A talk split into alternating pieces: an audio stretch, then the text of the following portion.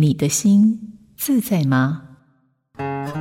我自己其实案量算是大的，我一个礼拜大概要接到三十个案左右。个案让我最辛苦或是容易累的点是我搞不懂他。可是假如我今天我在跟他沟通的时候，我听得懂，然后我大概知道，譬如说像边缘型人格，他就是小孩子，我觉得这个是我能够理解的，我就不会累。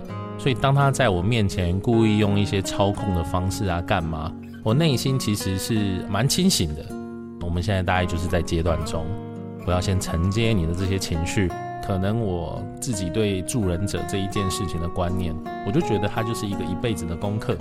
我只是在他的人生中占了一个角色，我只是旅伴而已，而且是一个小阶段的旅伴。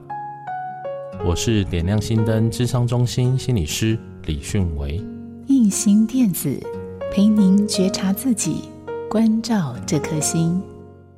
好家庭联播网。中部地区古典音乐台 FM 九七点七，北部地区 Bravo FM 九一点三。